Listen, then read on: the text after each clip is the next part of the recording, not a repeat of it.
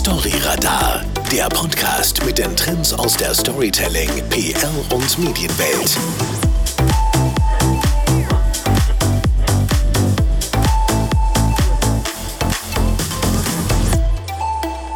Medienmitteilungen schreiben und versenden, Stories bei Journalisten pitchen, Events und Contentproduktion organisieren, Reportings erstellen.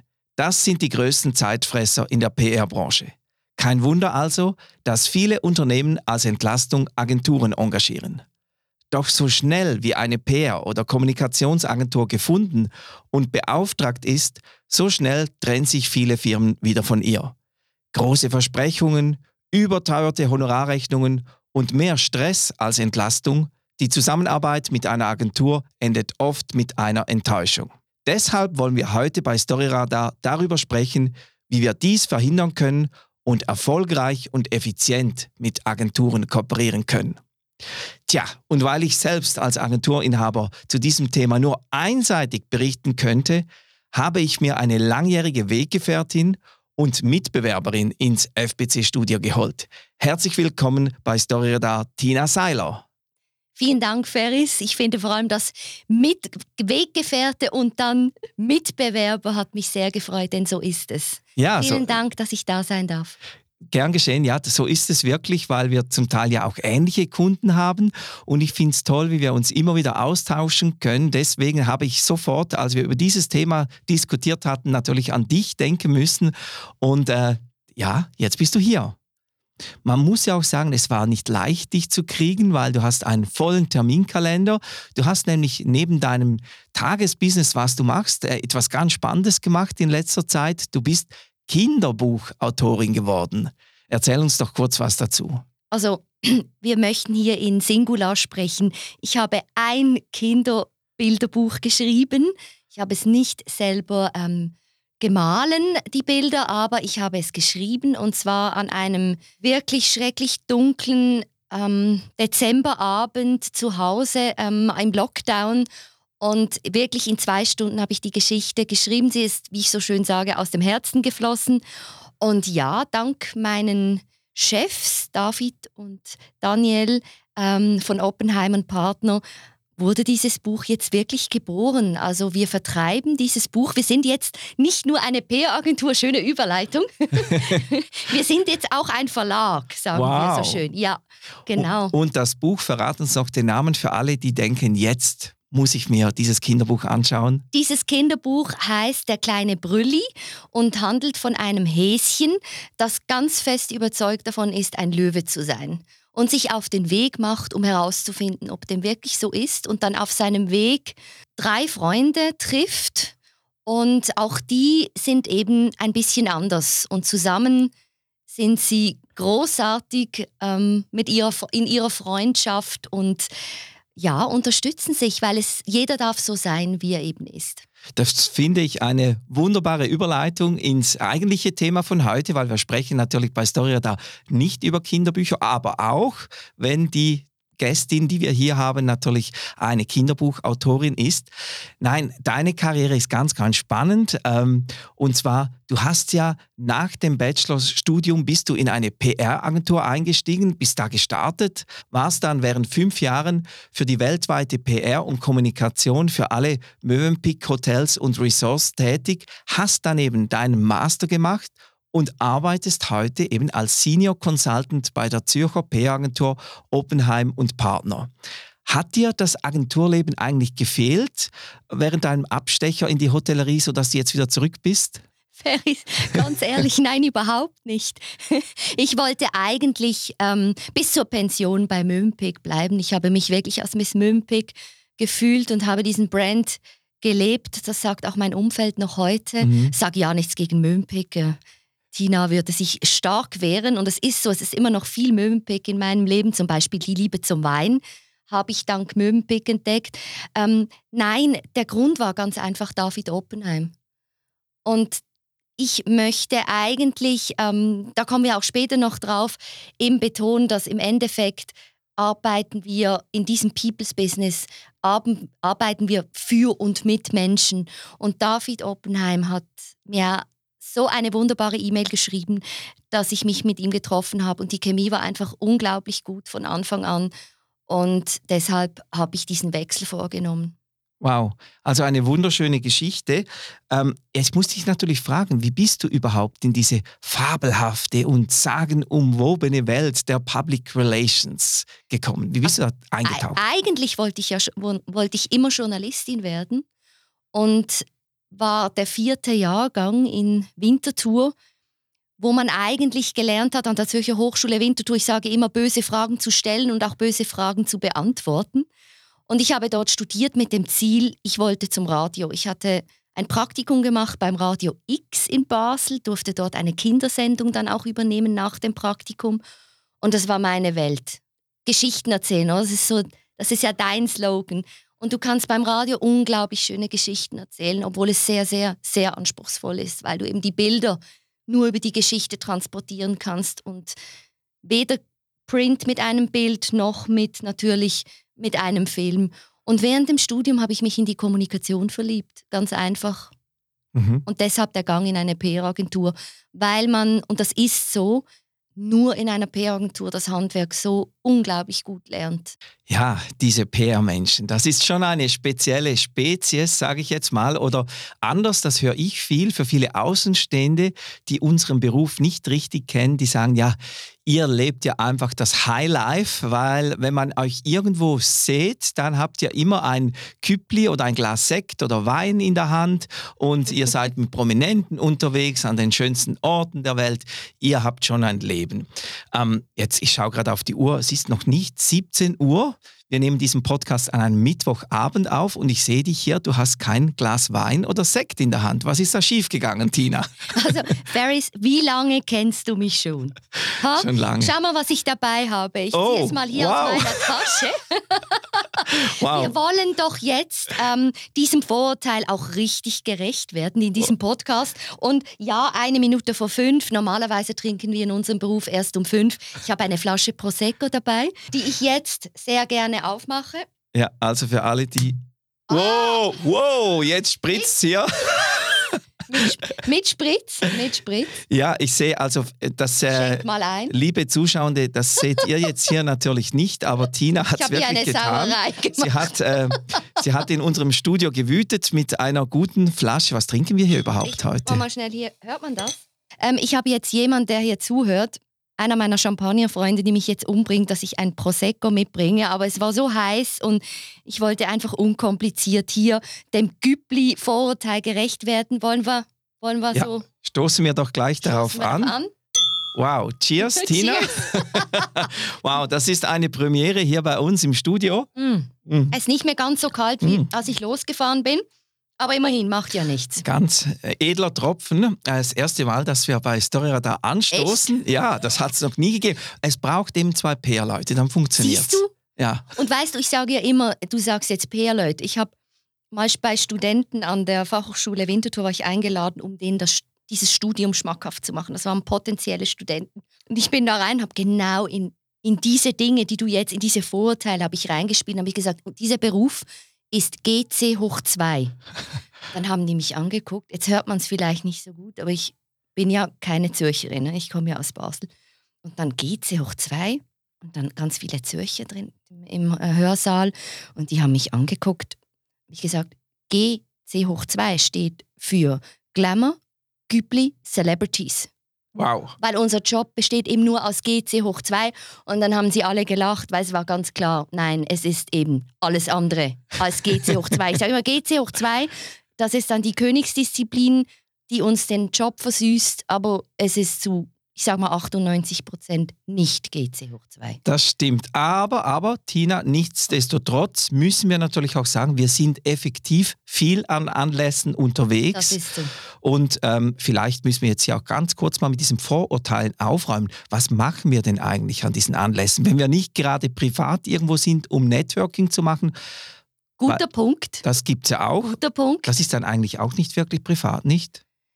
Also ich denke, ich habe gerade dieses Gespräch lustigerweise am Wochenende geführt und ich glaube, wir sind in einem Beruf tätig, wo du Privates und Berufliches fast nicht mehr trennen kannst. Also ich sehe ja auch ein bisschen, wir, wir, wir, uns sieht man ja auch privat zusammen. Mhm. Du warst zum Beispiel auch an meinen Geburtstag eingeladen und ich denke, ähm, da vermischt sich das ja auch. Wir haben ein ähnliches Netzwerk. Wir netzwerken ähnlich und haben ein ähnliches Netzwerk, ich muss es so sagen. Wir stellen uns auch gegenseitig Leute vor. Stimmt. Du weißt, an ja. wen ich jetzt da gerade ja. denke. Lustige Geschichten. Genau. Und ähm, das ist das geht fast gar nicht, dass man das trennt in diesem Beruf. Bitte widersprich mir, wenn du das anders siehst. Aber das Netzwerk, ich sage immer, in diesem Beruf bist du nur so gut wie dein Netzwerk. Und der Kunde bezahlt dich nicht nur, weil du gut schreiben kannst und weil du die richtigen Geschichten eben erzählen kannst, sondern auch, weil du die richtigen Menschen kennst. Es ist ein People-Business. Es ist einfach so. Und deshalb sind wir an vielen Veranstaltungen, weil ich meine, jeder weiß, dass Freundschaften muss man auch pflegen. Und wir pflegen eben diese beruflichen Freundschaften, die zum Teil dann irgendwann nur noch, also ich habe auch berufliche Freundschaften, die jetzt nur noch Freundschaft sind. Und ähm, das macht diesen Beruf so wahnsinnig intensiv, weil du immer so viel gibst von dir. Und das ist dann vielleicht auch mal ein anstrengender Part, weil man ist vielleicht nicht immer in der Stimmung zu Netzwerken das oder an, so. an, Veranstaltungen zu gehen. Also wir zwei, und ich weiß das von dir, du bist genau gleich, wir gehen auch einfach gerne mal nach Hause und sind für uns und Stille ist dann auch etwas, was mein Team mir ja nicht glaubt, aber ich mag auch Stille. Aha. Und ähm, ich glaube, das ist dieser Mix, der, diese, der diesen Beruf so unglaublich macht. Ja. Storyradar wird euch präsentiert von Newsradar, dem intelligenten Echtzeit-Tool von Press Relations für kanalübergreifendes Medienmonitoring und praktische Analysen, damit ihr stets wisst, was die Medien über euch berichten. Aber jetzt doch noch schnell zur Beantwortung der Frage, wenn wir eben beruflich an einem Event sind, zum Beispiel bei dir. Was machen wir? Ja, genau, was machen wir? Ich habe dich zum Beispiel beobachtet auf Social Media, du warst am White Turf, das ist der Glamour-Anlass in St. Moritz überhaupt. Was ist denn da deine Aufgabe den ganzen Tag lang? Weil da sehe ich dich eigentlich bis vielleicht kurz vor Mitternacht beginnst du dann auch mal eben anzustoßen und vorher ist das harte Arbeit, nicht? Was also, machst du da? Ich muss jetzt relativieren, weil man sieht mich auch anstoßen schon am Nachmittag. Ich will jetzt, da, ich will jetzt okay. auch ehrlich sein. Das hat damit zu tun, dass Laurent Perrier unser Sponsor ist und es ein Champagner ist, den ich über alles liebe. Und ich mag auch die Menschen hinter Laurent Perrier, was dann wieder dazu führt, dass der Champagner noch besser ist. Da sind wir wieder in der Geschichte. Wir machen die internationale Kommunikation und Social Media für White Turf. Ja, es ist ein Herzensmandat geworden Du kennst das ja.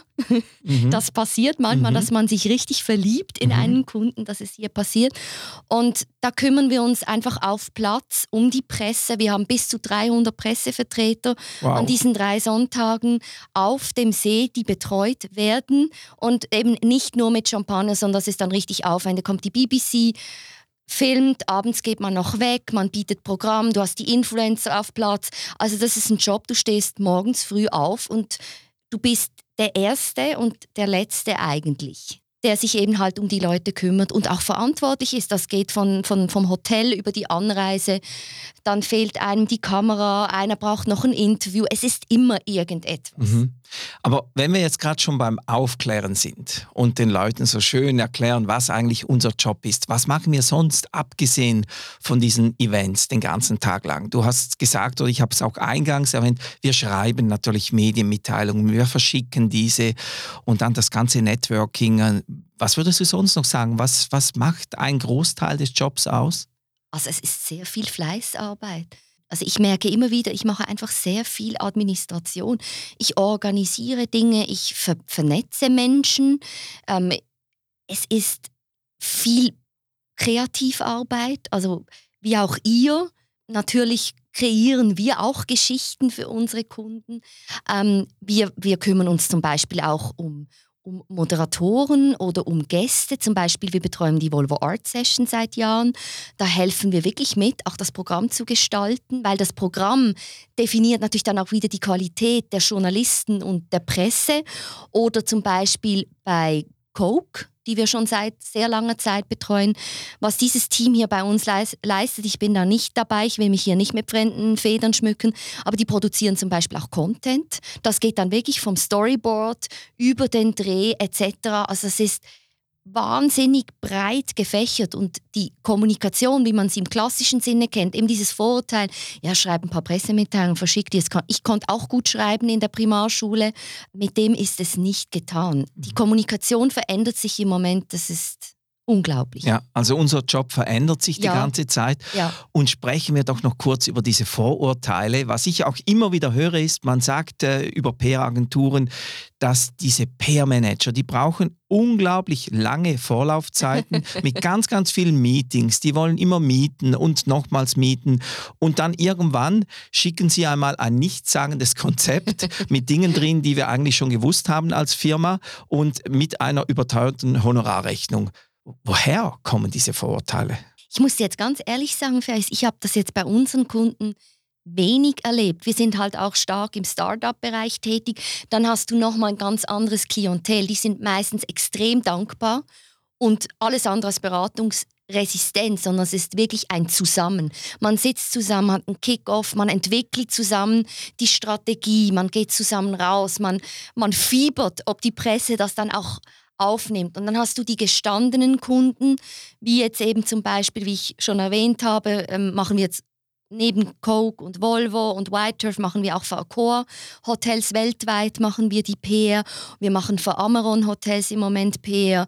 Wir machen für Schloss Hotel Zermatt PR. Und wir haben so viele tolle Kunden, wo du eigentlich diesen Vorwurf fast gar nicht. Ich kenne den Vorwurf, aber ich muss dir sagen, erlebst du das oft? Also ja, ich, ich höre es manchmal, wenn jemand, also wenn ich jemanden zum Beispiel anspreche an einer Veranstaltung oder ich sage, in welchem Bereich ich tätig bin und sage, wir machen PR, dann kommt viel, au, wir hatten auch mal eine PR-Agentur. Ui, das war ein Desaster. okay. Ja, gut, so höre so hör ich es ja, manchmal. Hast du recht. Und wenn ich nachfrage, ja, wa warum denn? Ja, wir haben ein Schweinegeld bezahlt und rumgekommen ist am Schluss nichts oder dabei dabei rausgekommen.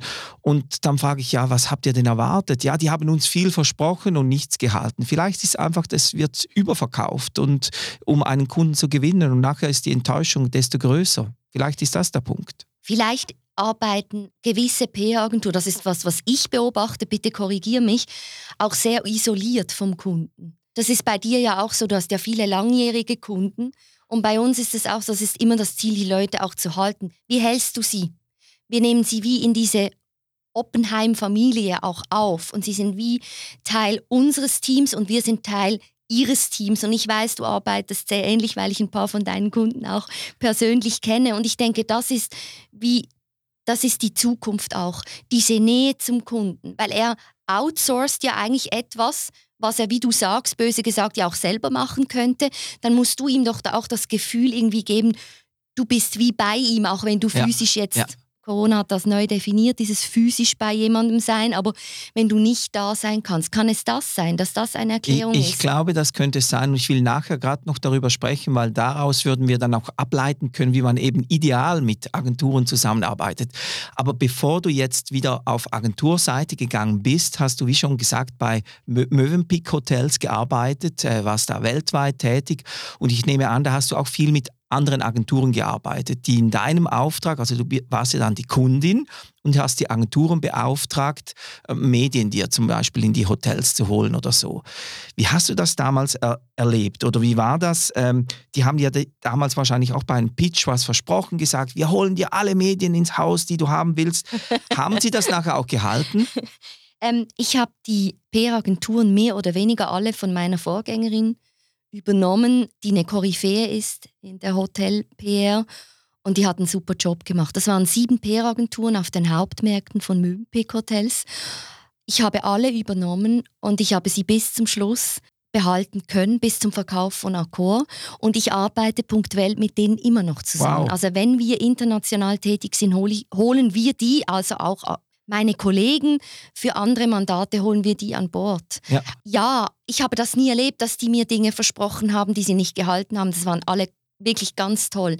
Was spannend war, ist, dass dieses Versprechen habe ich ähm, heute diskutiert, ähm, auch mit jemand, der eine Agentur leitet.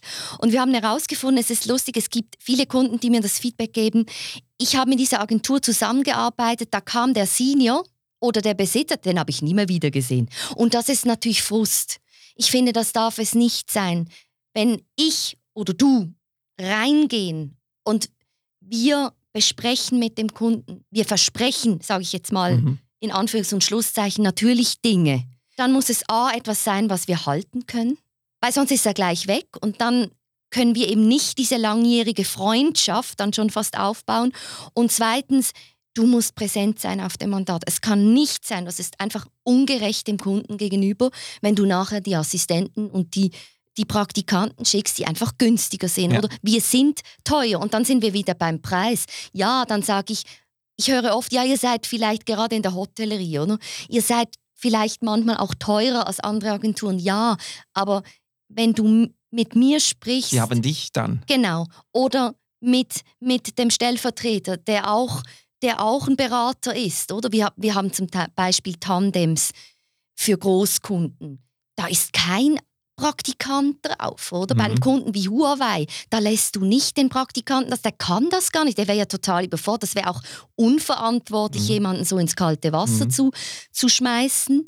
Und dann hast du den Menschen auch wirklich auf dem Mandat. Und Ja. den rufst du an und der ist im E-Mail und der macht auch den Versand. Mhm. Und also ich setze mich auch hin und nehme auch mal ähm, die Fehlermeldungen entgegen. Und wenn ich Zeit habe, dann mache ich das auch sehr gerne, weil dann das sind bewusste Vorgänge. Aber es ist spannend, was du sagst. Das ist genau das, was ich gehört habe, als wir vor drei Jahren bei Swarovski Optik ähm, Pitch gemacht hatten. Da ist der Kunde von Österreich zu uns gekommen. Die wollten das bei uns wirklich machen, weil sie wollten uns sehen und spüren. Und die Schlussfrage war am Ende des Pitches, ob sie nachher auch noch mit mir direkt zu tun haben oder ob das nachher ein Praktikant macht, weil anscheinend das wirklich regelmäßig passiert. Also du hast den Agenturinhaber oder einen Partner, der etwas verkauft und nachher ist ein Praktikant da, der umsetzt. Und das ist eben eigentlich ungerecht. Und das führt mich dann zur nächsten Frage. Und zwar, du kennst eben die Kunden- und die Agenturseite.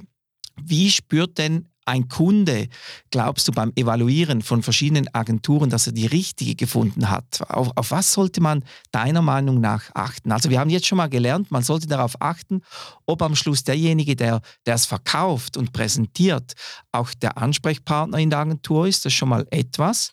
Auf was sonst sollte man noch achten? Du lachst jetzt wahrscheinlich wenig, weil du mich kennst. Oder erst recht. Ich bin halt ein Herzmensch, das weißt du. Mhm. Und ich habe auch immer Fragen, zum Beispiel von Studenten, von Fachhochschulen, auf, als die, diese ganze Bloggerei und Influencer-Geschichte losging, da war ich bei Mövenpick und ich wurde überrannt von weltweiten Anfragen. Und was die alles wollten, ich könnte Bücher schreiben. Also für zwei Familien eine Woche Ferien gratis inklusive Vollpension, solche Späße.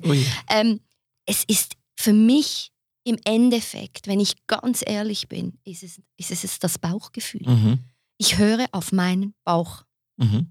Und ich würde das auch jedem Kunden empfehlen. Du spürst, also die Chemie Mhm. ist doch wahnsinnig wichtig. Du hast ja auch, ähm, ich kenne ein paar von deinen Kunden, du hast wirklich viele coole Kunden. Ich bin ein bisschen neidisch. ein bisschen neidisch. Nein. Ich mag dich sehr gerne. Ich weiß.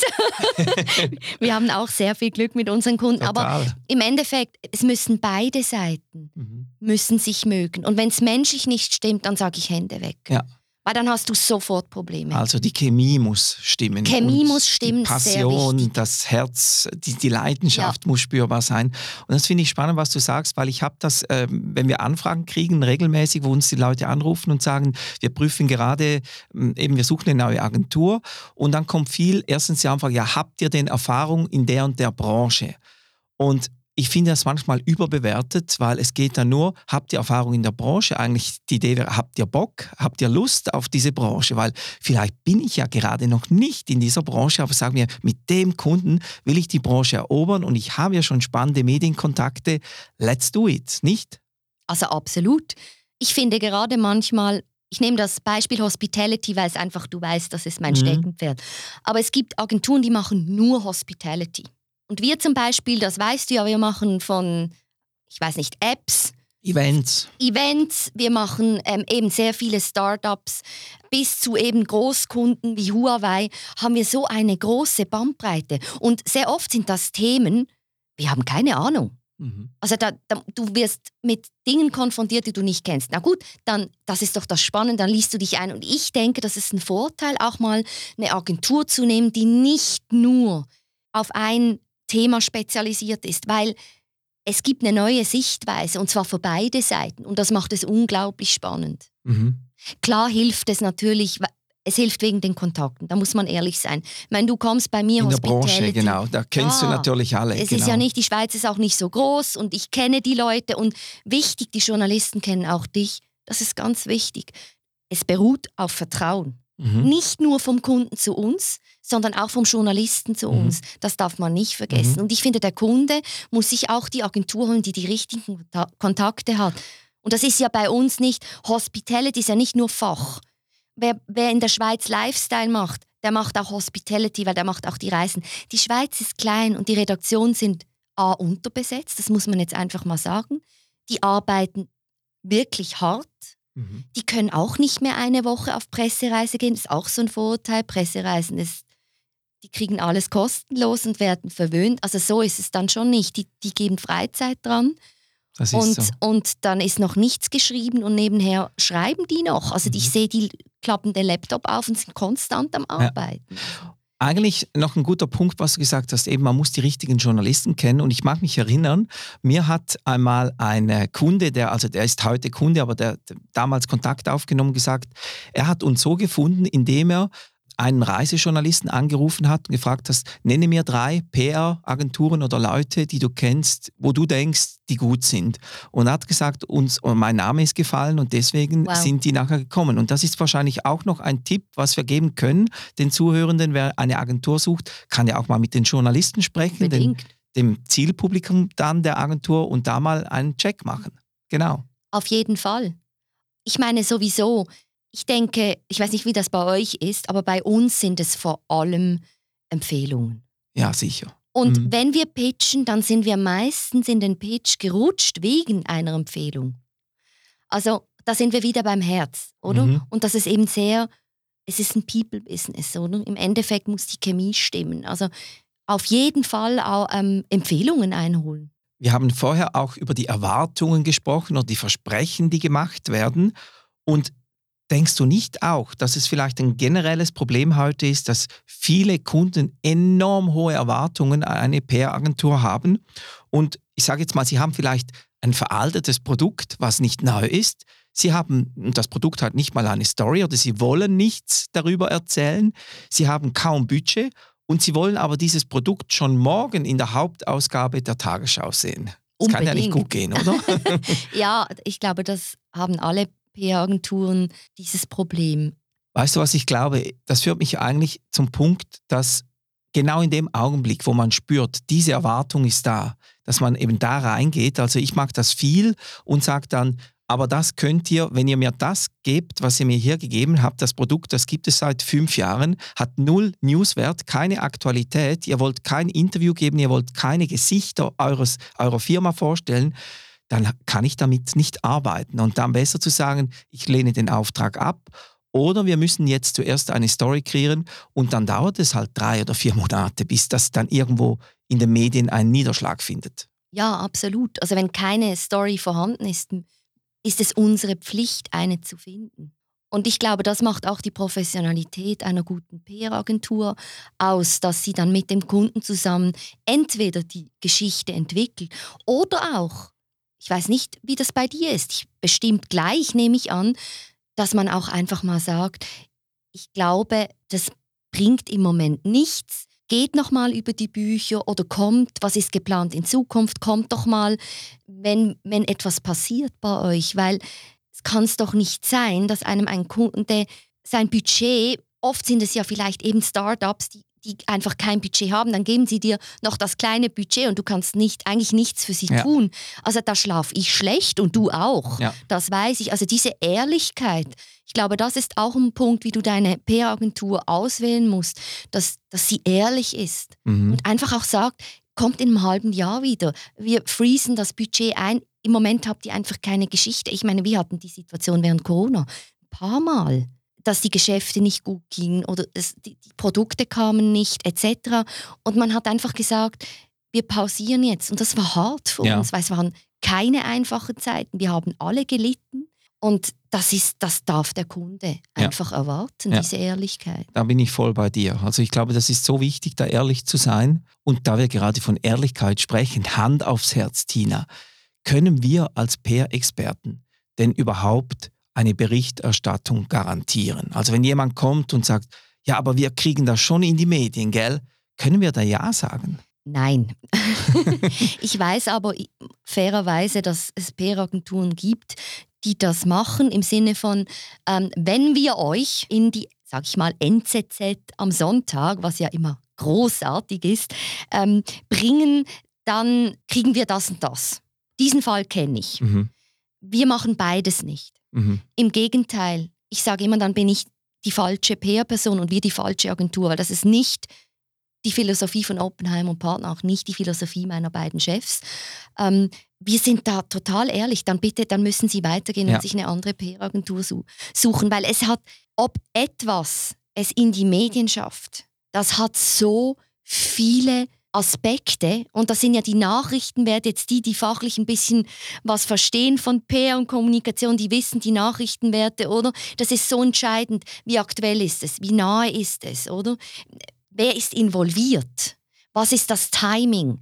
Das gibt, ist es etwas, was sexy ist, was die Leute anspricht? Ist es emotional? Etc. Das sind so viele Bestandteile. Und sehr oft wissen wir ja, sage ich jetzt mal mit einer gewissen Erfahrung auch, da guckt man sich dann so an und denkt so, "Buh, das wird schwierig. Aber Ja. hey, Challenge accepted, wir versuchen es. Genau. Und dann gibt es Dinge, die weißt du, wow, wow, das ist, das ist so geil, oder? Da Ja. schläfst du nicht mehr vor Aufregung, weil du weißt, die Geschichte ist so gut und du willst Du raus weißt damit. schon, die wird, die wird durch die Die Decke geht gehen. durch die Decke und dann kommt vielleicht auch das Schweizer Fernsehen oder dann eben die BBC Travel, die wir dieses Jahr als Highlight auf dem Weithof hatten. Ich meine, da, das ist einfach großartig, oder? Mhm, mhm.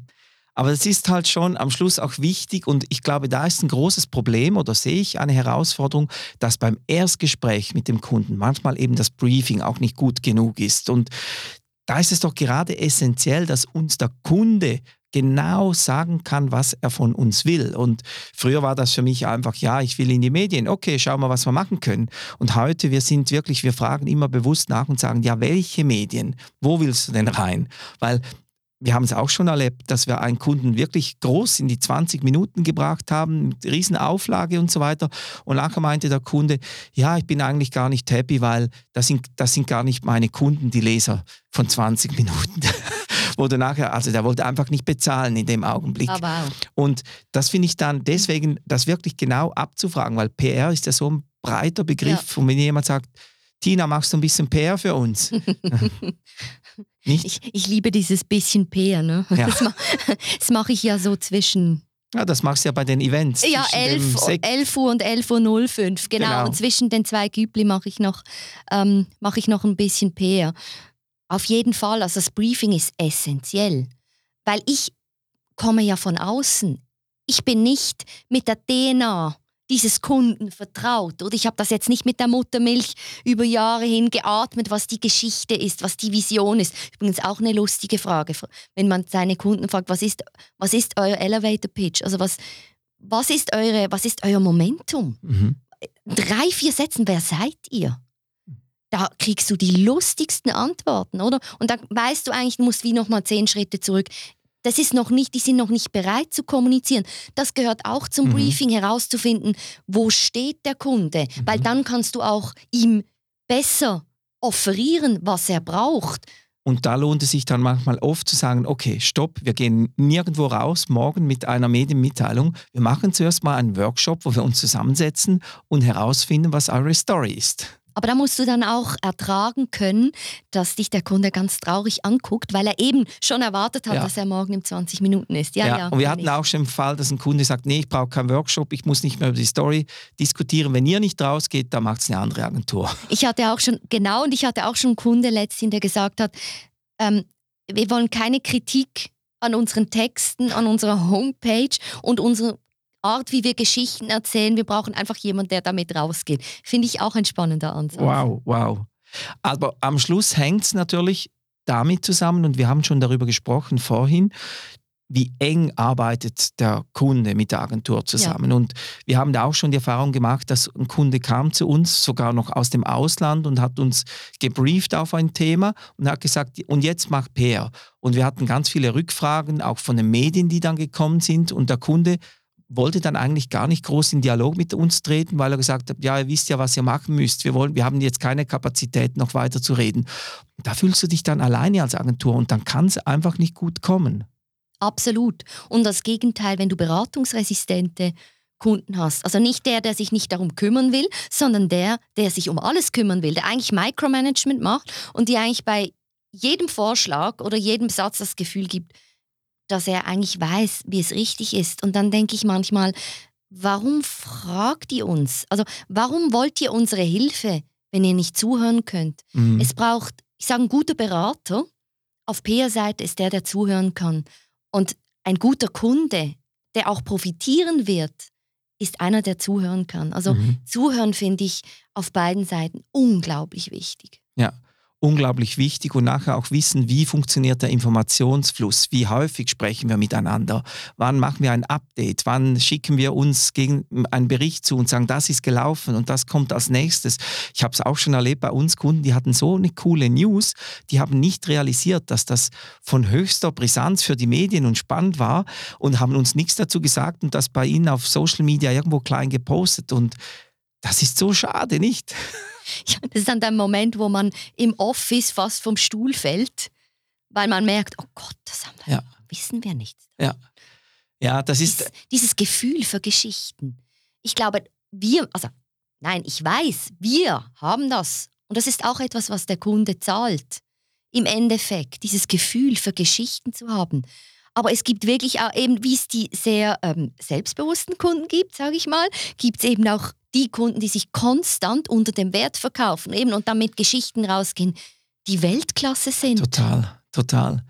Aber kann es vielleicht auch sein, dass viele Kunden nicht anrufen oder sich vielleicht nicht zu häufig melden, weil sie Angst haben, dass in dem Augenblick, wo wir PR-Menschen das Telefon, den Anruf entgegennehmen, dass es dann schon kostet. Also, dass jede Minute abgerechnet wird. Du, du lachst jetzt, aber ich habe einen Kunden gehabt, äh, oder nein, ich habe ihn immer noch bei uns in der Agentur und er hat zu Beginn gesagt, ja, bei euch ist das aber anders, weil früher, wir haben dann eine Abrechnung bekommen und da war jede Minute gelistet und nur schon, wenn die Agentur angerufen hat und gefragt hat, wie geht es euch denn so, dann habe ich dafür schon bezahlt. Deswegen habe ich die Gespräche ganz kurz gehalten oh, wow. mit der Agentur.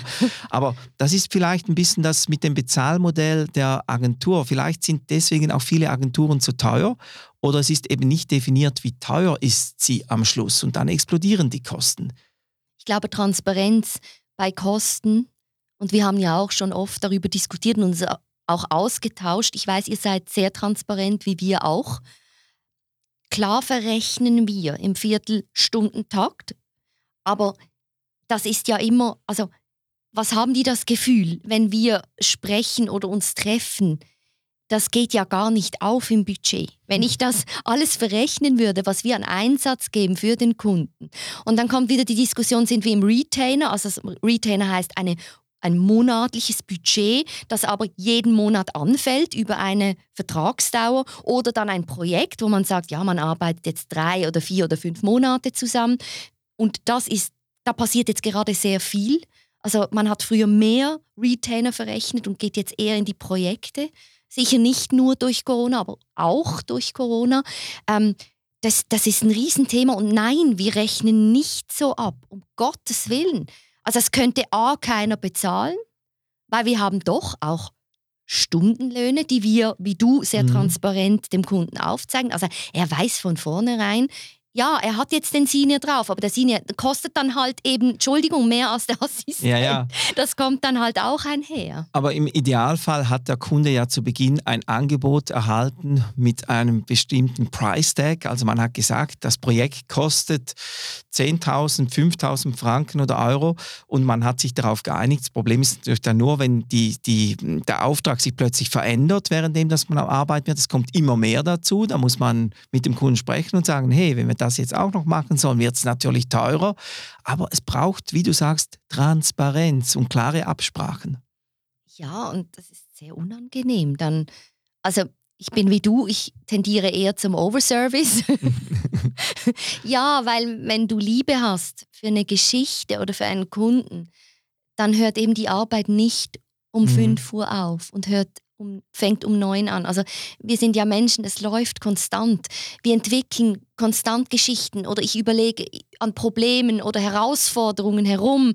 Und wir sind auch als Team so, also das ganze Team funktioniert wie bei dir genau so. Wir sind konst wir arbeiten eigentlich immer. PS nicht, ist kein 9-to-5-Job. Das ist er einfach nicht. Und wenn wir so abrechnen würden, dann könnte uns keiner bezahlen. Ja, ja. Also ich glaube, man kriegt bei uns relativ viel fürs Geld. Das denke ich definitiv auch.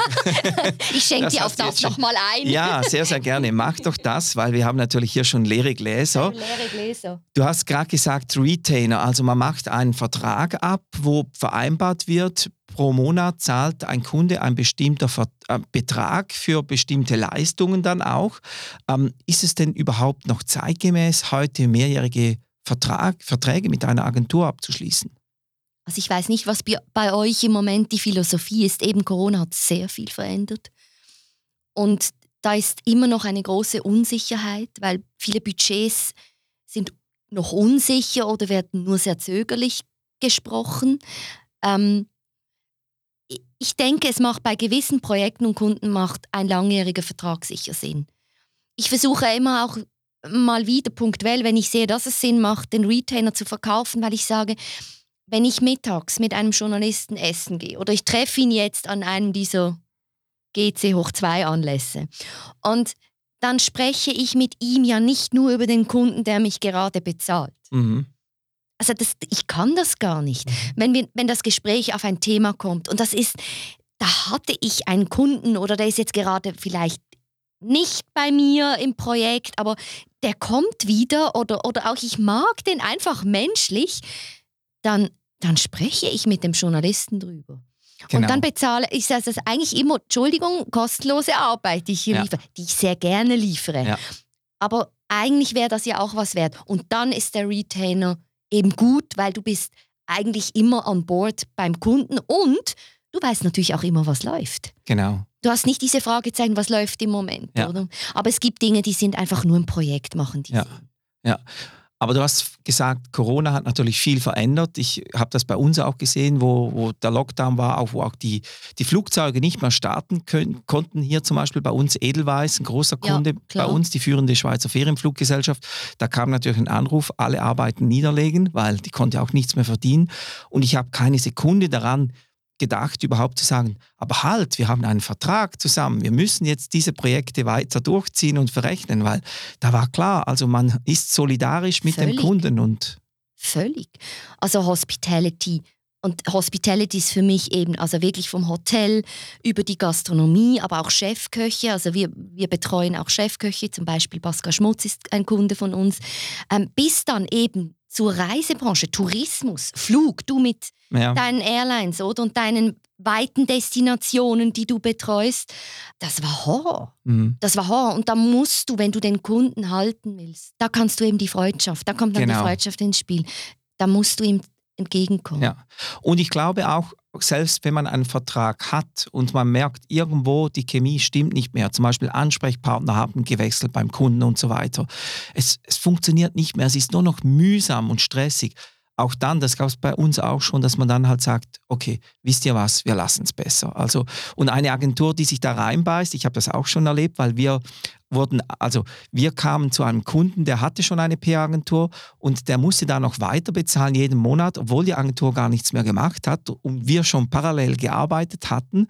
Ich würde sowas nie durchziehen können. Also ist doch, da lässt du einen Kunden ausbluten am Schluss. Also erstens, es ist doch wie in der Liebe, Ferris. Ja. Loslassen. Ja. genau. Schöner Vergleich. Ich liebe das. Irgendwann musst du loslassen. Und ja, also das verstehe ich auch nicht. Und weil dann kommt ja noch ein anderer Aspekt. Und da sind wir wieder bei der Reputation und bei der Empfehlung. So jemand empfiehlst du doch nicht weiter. Also wie mhm. unsympathisch ist das, wenn die Agentur den Kunden verpflichtet, weiter zu bezahlen und nichts mehr liefert? Ich könnte das Nein, nicht. Ich auch also das nicht. würde ich mich wirklich nicht ja, wohlfühlen. Sicher. Tina, wir sind schon am Ende dieses Gesprächs und wie immer bei uns bei Storyradar gibt es am Schluss drei kurze Fragen und ich bitte auch dich, die möglichst kurz und prägnant zu beantworten. Das mag ich am meisten an meinem Job als PR-Managerin. Ganz klar die Menschen. Ich liebe Menschen. und das ist der beste Job, wenn man Menschen liebt. Mein bisher größter PR-Erfolg. Da gibt es sicherlich viele. Es gibt, ja, und ähm, es gibt berufliche, wie zum Beispiel, wenn du, sag ich mal, eine Coverstory hast, wie für White Turf beim Cigar-Magazin oder Pascal Schmutz, den ich in einem Monat auf drei Magazinen damals hatte, weil er einfach so die Herzen gewinnt, eben auch. Das hat dann mit mir im Endeffekt sehr wenig zu tun. Drei Covers in einem Monat, ne? Ferris, da kannst wow. du schon mal, dass es, das, das ist, ist, was in der wow. PR. Aber auf der anderen Seite sind es die Kunden, die bleiben. Mhm. Und äh, mit den Kunden, mit denen du Freundschaften verbindest. Mhm.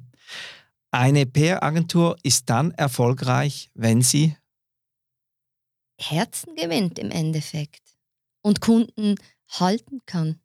Ich weiß, ich habe jetzt dreimal mehr oder weniger dasselbe gesagt, aber für mich, für mich ist das halt das Zentrale und ich glaube, das Allerwichtigste ist für mich, ich möchte in erster Linie für Menschen arbeiten und nicht für Produkte oder für Brands, sondern eigentlich nur noch für Menschen. It's a people business. Yes. Ja, das bringt uns zurück zum zentralen Element. Und Tina von Herzen, großen, großen Dank für dieses offene, ehrliche und freundschaftliche Gespräch. Ich habe das sehr, sehr geschätzt und ich hoffe natürlich auch unsere Zuhörenden haben viel mitgenommen, wenn sie jetzt gerade dabei sind, sich eine Agentur auszusuchen.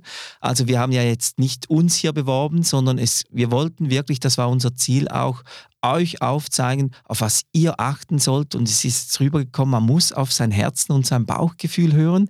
Etwas Elementares, was auch im PR-Business zu funktionieren scheint. Und man darf auch dich und mich angehen, wenn man eine Empfehlung möchte. Denn da draußen gibt es wirklich ganz viele tolle PR-Agenturen, die alle ihre Berechtigung haben und die etwas besonders gut können. Absolut. Wir verlinken dich natürlich wie immer im Episodenbeschrieb. Also alle, die mehr über dich erfahren wollen oder auch über dein Kinderbuch, äh, die können dann im Episodenbeschrieb auf den Link klicken. Dann kommt man direkt zu dir. Und ich würde sagen, wir stoßen hier nochmals an.